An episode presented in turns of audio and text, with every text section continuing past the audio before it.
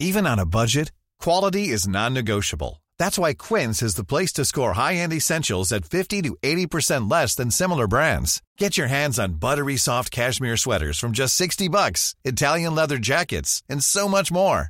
And the best part about Quince, they exclusively partner with factories committed to safe, ethical, and responsible manufacturing. Elevate your style without the elevated price tag with Quince. Go to quince.com slash upgrade for free shipping and 365-day returns.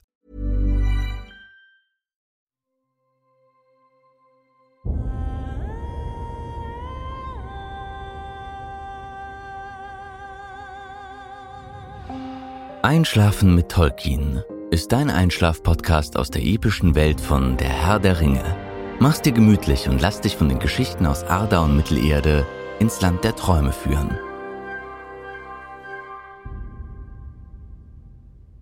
Einschlafen mit Tolkien.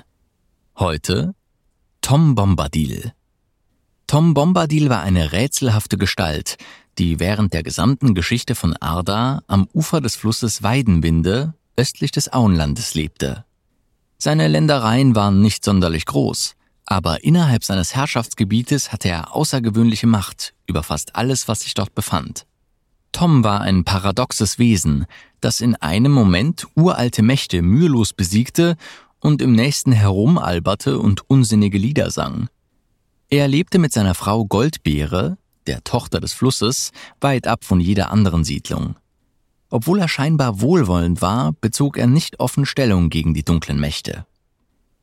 Erscheinung Tom Bombadil erschien als alter Mann, zumindest für Hobbit-Augen, mit einem faltigen und rötlichen Gesicht, hellblauen Augen und einem struppigen braunen Bart. Man sagte, er sei größer als ein typischer Hobbit, aber zu klein, um ein Mensch zu sein.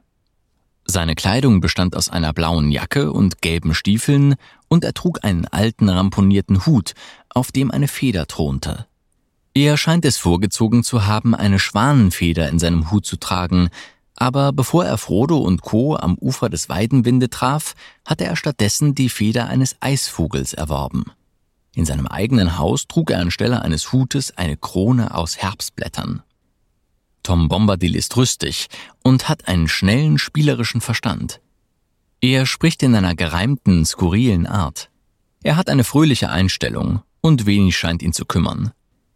Manchmal spricht er von sich selbst in der dritten Person, als ob er gleichzeitig seine eigene epische Geschichte erzählen würde, während er sie lebt.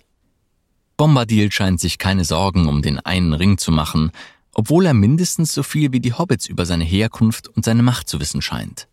Obwohl im Rat von Elrond in Bruchtal darauf hingedeutet wird, dass Bombadil für Sauron verwundbar wäre, wenn dieser den Ring wiedererlangen würde, scheint Bombadil von der Macht des Ringes unberührt und mehr damit beschäftigt zu sein, sein eigenes Land um den Weidenwind in Ordnung zu halten. Laut Gandalf war sich Tom Bombadil des Kampfes zwischen Licht und Dunkelheit vielleicht nicht ganz bewusst und konnte sich für deren Anliegen nicht als nützlich erweisen. Biografie der Ursprung und die Natur von Tom Bombadil sind unbekannt. Er behauptet jedoch, dass er bereits existierte, bevor der dunkle Herrscher nach Arda kam, was bedeutet, dass er schon vor dem Erscheinen der Valar am Leben gewesen sein könnte. Dabei ist es jedoch unklar, ob er sich auf Melkors erstes oder zweites Betreten der Welt bezieht.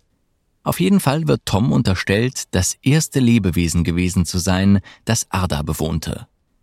Tom verließ schließlich seinen Herkunftsort und kam nach Mittelerde, wo er seine Reise durch die Region begann, um sie auf seinen Wanderungen zu erkunden, nachdem er das Entstehen der Wälder und des Regens miterlebt hatte.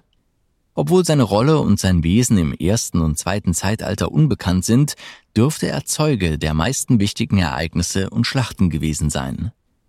Er war auch Zeuge der Verringerung der großen Wälder, die ganz Mittelerde bedeckten, und vielleicht auch seiner Kräfte. Der Umfang seiner Interaktionen mit der Außenwelt ist ebenfalls unklar. Möglicherweise wurde er jedoch zu einer volkstümlichen Figur in den Traditionen und Legenden der Elben, Zwerge und Menschen. Infolgedessen war er während seiner Pilgerreise unter vielen Namen bekannt. Die Elben nannten ihn Iarwein ben Ada für Ältester und Vaterloser, während er bei den Menschen als Orald und bei den Zwergen als Vorn bekannt war. Am Ende seiner Wanderschaft konzentrierte sich Tom auf die Erforschung Eriadors und war damit der Erste, der sich im Westen aufhielt, noch bevor die Elben dorthin zogen und die Gezeiten sich verzogen.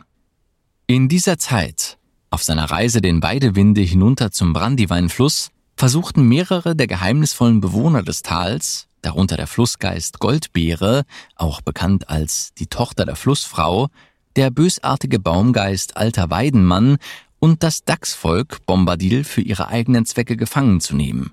Sie scheiterten aber an der Macht von Toms Stimme, die ihre Verzauberungen besiegte und ihnen befahl, zu ihrer natürlichen Existenz zurückzukehren. Schließlich wurde Bombadil gefangen genommen und heiratete Goldbeere, nachdem sie Tom aus Unfug an seinem Bart unter die Seerosen gezogen hatte, aber er befahl ihr, ihn freizulassen.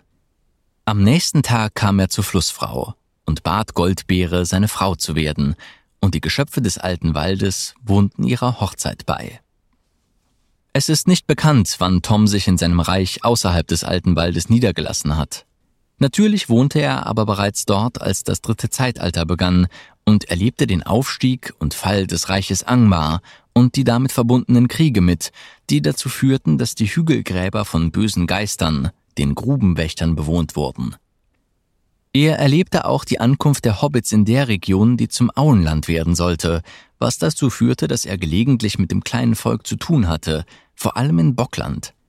Die Bockländer gaben ihm schließlich den Namen Tom Bombadil, den er dann auch annahm.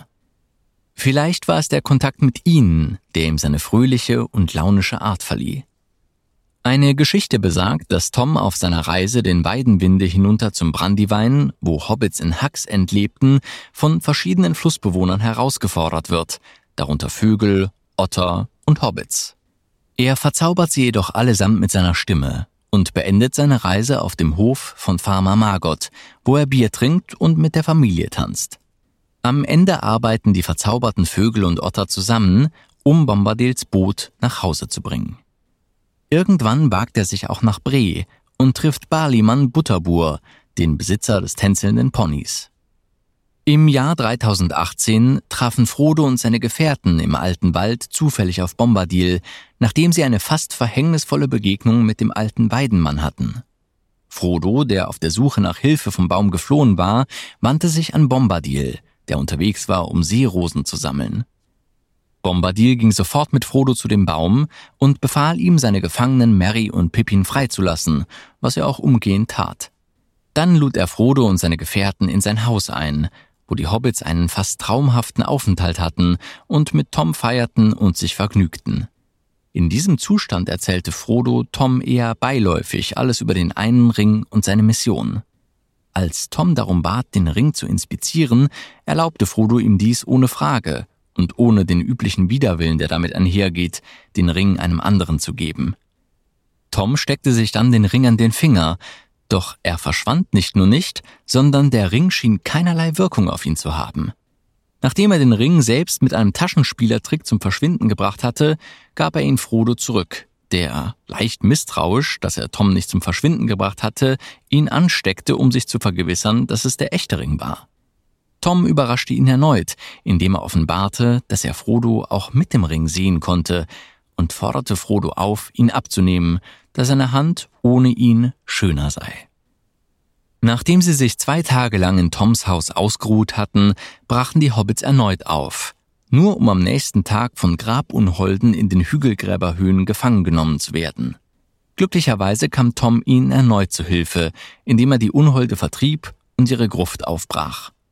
Danach begleitete er die Hobbits an die Grenzen seines Landes und ließ sie dort zurück. Die Gefahr für die Hobbits war noch nicht vorüber, denn es wurde ein Anschlag auf ihr Leben verübt und ihre Ponys wurden freigelassen. Die Ponys erinnerten sich offenbar an die Fürsorge, die ihnen im Hause Bombadil zuteil wurde, und kehrten zurück, um bei Toms eigenem Pony, Dickes Plumpel, zu bleiben. Er brachte sie zum Gerstenmann Butterblume, dem Besitzer des tänzelnden Ponys, zurück. Da er 18 Pence-Münzen als Entschädigung für den Verlust gezahlt hatte, war er nun der Besitzer von fünf schönen Ponys. Mehr als ein Monat später wurde Tom zu einem Gesprächsthema im Rat von Elrond. Dort erinnerte sich Elrond, der Tom offenbar in längst vergangenen Zeiten kennengelernt hatte, kurz an ihn. Bevor dem Rat die Frage gestellt wurde, ob man Tom den Ring geben solle oder nicht, da es den Anschein hatte, dass Tom in seinen Ländereien sogar Macht über den Ring gehabt haben könnte, verwarf Gandalf den Gedanken jedoch schnell. Die Begründung lautete, dass nicht Tom Macht über den Ring habe, sondern der Ring einfach keine Macht über Tom. Er war immun gegen seinen Einfluss, aber er konnte ihn nicht ändern. Außerdem glaubte Gandalf, dass Tom zwar bereit wäre, den Ring anzunehmen, wenn er von allen freien Völkern der Welt darum gebeten würde, aber er würde den Grund dafür nicht verstehen. Deshalb hätte Tom den Ring wahrscheinlich entweder vergessen oder weggeworfen, da solche Dinge für ihn wenig Bedeutung hatten. Es wurde auch erwähnt, dass es unmöglich wäre, den Ring zu ihm zurückzubringen, ohne dass Sauron davon erfährt, und dass Sauron früher oder später seine ganze Macht auf Toms Reich ausdehnen würde, um den Ring zurückzubekommen. Trotz seiner Herrschaft in seinem Reich wurde angenommen, dass Tom sich nicht darum gekümmert hätte oder in der Lage gewesen wäre, den Ring in seinem Reich zu behalten. Nachdem der eine Ring zerstört worden war, verbrachte Gandalf einige Zeit mit Bombadil. Es ist nicht bekannt, wie das Treffen ablief oder was besprochen wurde. Auf Frodos Frage, wie es Bombadil gehe, antwortet Gandalf, es gehe ihm so gut wie immer. Er sei ziemlich unbesorgt und nicht sonderlich interessiert an allem, was wir getan und gesehen haben, außer vielleicht an ihren Begegnungen mit den Ents. Als Frodo in den Westen segelt und Mittelerde verlässt, macht er genau die Erfahrung, die ihm in seinem Traum in der zweiten Nacht im Haus von Bombadil erschienen ist. Durch zwei Gedichte von Sam Gamgee werden Tom Bombadils Wandergeschichten durch das Rote Buch der Westmark an künftige Generationen von Hobbits weitergegeben.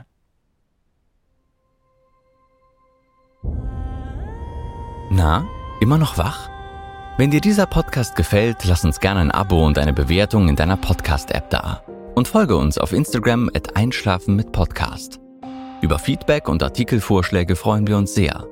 Der Text ist unter CC-Lizenz auf arapedia.org und fandom.com verfügbar. Produziert und aufbereitet wird dieser Podcast von Schönlein Media. Gelesen von mir, Patrick Zoom.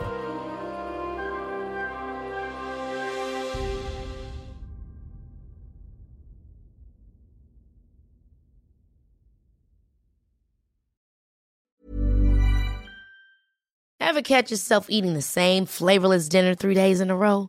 Dreaming of something better? Well, HelloFresh is your guilt-free dream come true, baby. It's me, Kiki Palmer. Let's wake up those taste buds with hot, juicy pecan-crusted chicken or garlic butter shrimp scampi. Mm. Hello Fresh. Stop dreaming of all the delicious possibilities and dig in at HelloFresh.com. Let's get this dinner party started.